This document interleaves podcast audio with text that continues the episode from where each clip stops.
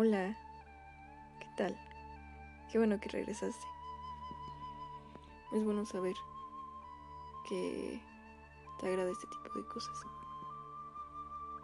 Bien, pues es un libro no tan largo ni, tan corto. Siento que vale la pena que me lo avienten varios episodios y que aprovecho porque son pues pequeños capítulos de entre dos y cinco hojas, al los primeros.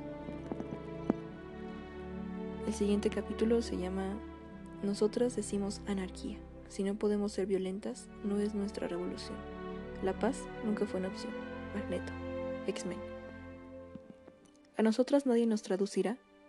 Y si por acaso alguna chica de la clase media tiene, tiene a bien reproducir este texto en otra lengua. Esperamos que no deje aquí estampada su firma para engorrar cinco minutos más su fama activista. A nosotras no se nos divulgará en las redes sociales porque no sabemos qué dicen nuestras madres acerca de tener o no maridos, acerca de tener o no ideología, porque hemos matado a nuestras familias hace tiempo atrás o simplemente no les estamos hablando por lo que nos resta de vida. Y eso es motivo de alegría eterna terrenal. A nosotras no se nos leerá con tanta fruición porque no podemos inscribirnos en las categorías dicotómicas contractualistas de siempre que creen que hay que seguir pensándose contra las izquierdas. Y eso suele inquietar a quienes aprendieron a leer con los derechos de marca registrada y no conocen nada del pensamiento acrata, o solo lo saben a través de los libros. A nosotras no se nos reconocerá, y qué bueno que sea así, porque hemos decidido quedarnos en Sudacalandia, con muy pocas amigas europeas. Sin hombres, sin prestigios ni pasaportes, sin familias, experimentamos el sabor de la molotov, de la nafta, el humo de la goma quemada cortando la puente y abriendo el camino como quien experimenta un maracuyá, un mango o un fisting. No queremos convidar a Max más que a su destrucción total y radical de la faz del planeta. No queremos invitar a ningún filósofo que no ponga el cuerpo en la trinchera, que no experimente con nosotros sus potencias desubjetivadoras. Sin identidad, sin novias, sin ser las queridas de ninguna troupe de artistas tontas, pasadas de spit. Hemos clonado de los Gilles y a los Félix, a los Baruch y a las Michelle, y a las Beto y a las Monique. Hemos hecho con sus pensamientos de alcoba cómoda de piso en Europa o de beca transnacional, granadas de mano que destruyen los géneros y hacen proliferar las Amazonas de nuestros cuerpos cyborg, de nuestras plataformas de tecnovivas conectadas.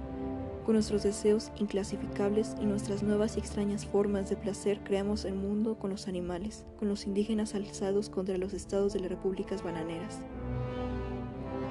Y contra todo el séquito de niñitos, bien que difunden pensamiento europeo blanco en las academias y en las galerías de arte, o apoya gobiernos progresivo-progresistas, en las regiones ocupadas en Sudacalandia no estamos hablando de soberanía, sino de amistades políticas y de huir, fugar, correrse del lugar del arte y de la academia y continuar, sin embargo, haciendo filosofía.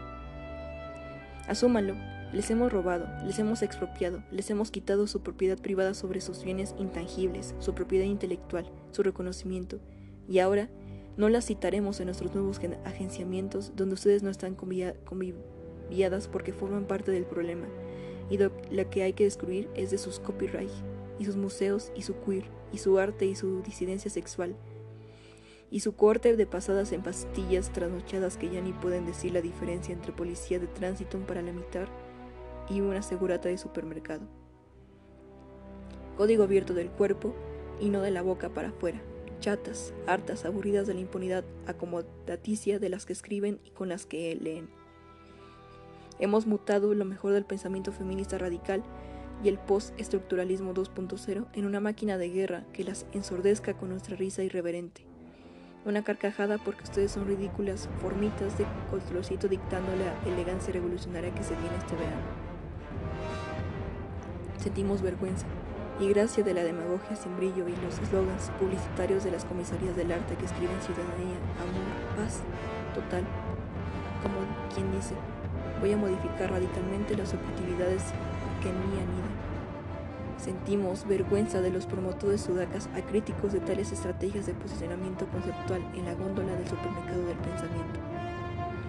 son los animales, las selvas, las tribus, las trabajadoras sexuales, las transvestis, los que escriben en las calles, los exmigrantes, quienes no nos dejan decir nosotras, sin hacernos cargo de nuestros propios privilegios, de todas esas categorías caducas, esas ficciones aberrantes que aún operan en el campo de batalla, es decir, en nuestros cuerpos.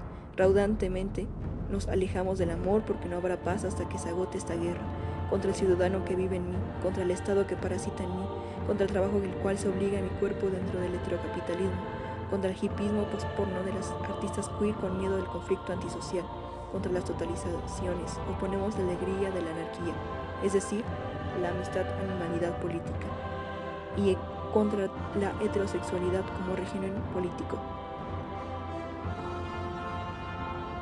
Y aquí acaba este tercer textito. No sé, en lo particular me parece bastante. Me parece inquietante, bastante inquietante cómo es que se escribe. Siento que en general todos los capítulos son críticas hacia el heteroimperio, la teoría queer, heteronormatizada, romantizada también. Y nada, como la primera vez que yo lo leí me hizo pensar y me hizo reflexionar sobre varios de mis privilegios y uno de mis pensamientos inmediatos vino con la palabra heteroimperio, ¿no? Este es un imperio, ¿no? Porque yo bien pude haber tenido prácticas lesbianas y otro tipo de orientación sexual.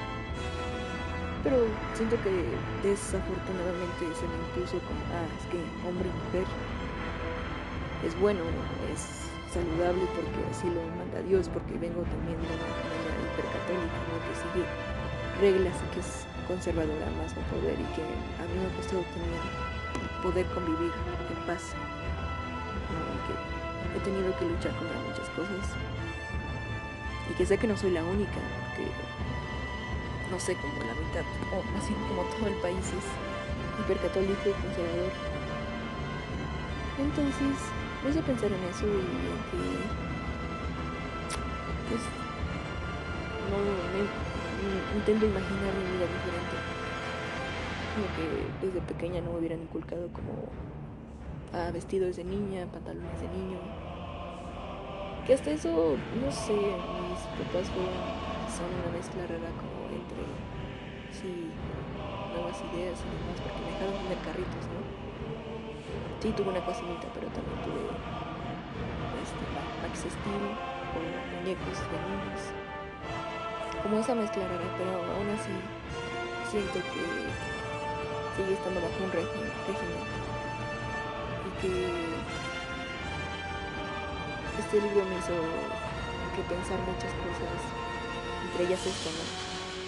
que después también se los iré compartiendo, porque tiene, no sé, yo lo siento muy crudo, como que te deja caer, como que por ejemplo en este caso siento que quienes están escribiendo esto están, escribiendo como desde quienes están existiendo como directamente en el campo de batalla, ¿no? Como en la acción directa, aventando bombas, molotov y demás. Creo que es una crítica directa a quien escribe desde la academia y que, pues sin quererlo, me pega a mí, ¿no? Como yo he tenido que buscar también mis propios espacios de militancia política. Creo que es difícil porque soy mujer y porque los espacios de militancia política pro protagonismos de hombre son difíciles de encontrar y son difíciles de construir, ¿no? Así que un nene quiera ensancharse en espacios políticos como esos. Porque igual no es algo que yo intentaba platicar hace no mucho con mi pareja. Le decía que que yo no puedo escribir y yo no, o sea, puedo documentar pero que no puedo escribir y no puedo criticar como la organización en Real de 14 en los pueblos Huirarica. No puedo decir que les falta bandera, no puedo decir que les falta organización, que deberían hacer eso, porque no voy y me entrometo, porque no voy y no sé sus condiciones, porque no voy y no aprendo de su cultura. Pero sí me dedico a criticar y siento que es algo hipócrita y paradójico. Mm, y ya que estoy hablando como de este punto, pues siento que es algo hipócrita y siento que es algo bien normalizado en muchos espacios. Siento que, no sé, siento que es como hablar de algo que no sabes y aún así darte aires de que sabes y que todos deberían alabarte porque sabes. Es algo que a mí me ha tocado vivir mucho porque también a mí en eso me da miedo como decir mi postura porque yo quién, yo quién voy a ser para decirlo, ¿no? Y, no sé, es una construcción muy rara que tal vez se me ha impuesto y que por eso no puedo trabajar como tal porque esta, siento que es subconsciente. Porque es directamente, ¿no? Porque no puedo decir mi postura, porque no puedo decir lo que realmente pienso acerca de un tema porque traigo dentro de mí esa pregunta constante de, ah, es que si sabré del tema, ¿será la verdad? ¿Será lo real?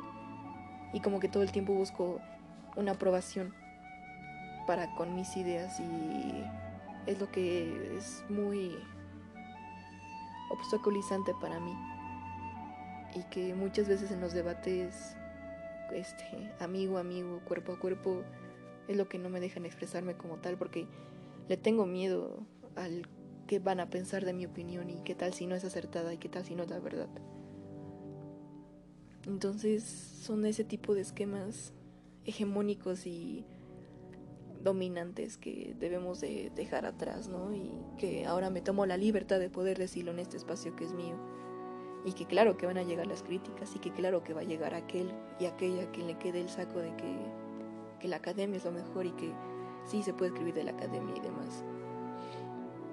Pero, pues, es normal. Ya no me da miedo. No, no le temo a la crítica. Sí, o sea, quizás sí, sí le tengo un chingo de miedo a la crítica. Pero que no, por eso voy a detenerme, pues. Para hablar sobre cosas que a mí me interesan y que cosas que sí sé y que debo dejar de autonegarme. Y que debo dejar de. de lado ese tipo de comentarios que no pueden ayudar al debate, ¿no? Que son personas cerradas o que simplemente no pueden debatir porque son violentas y hacen procesos discursivos violentos donde tratan de invisibilizar el, el conocimiento del otro. Entonces, todo esto me hizo pensar y pues creo que se vienen cosas mejores y se vienen cosas que podemos seguir discutiendo y demás. Entonces, pues muchas gracias por haber llegado hasta acá y seas quien seas, te mando un abrazo.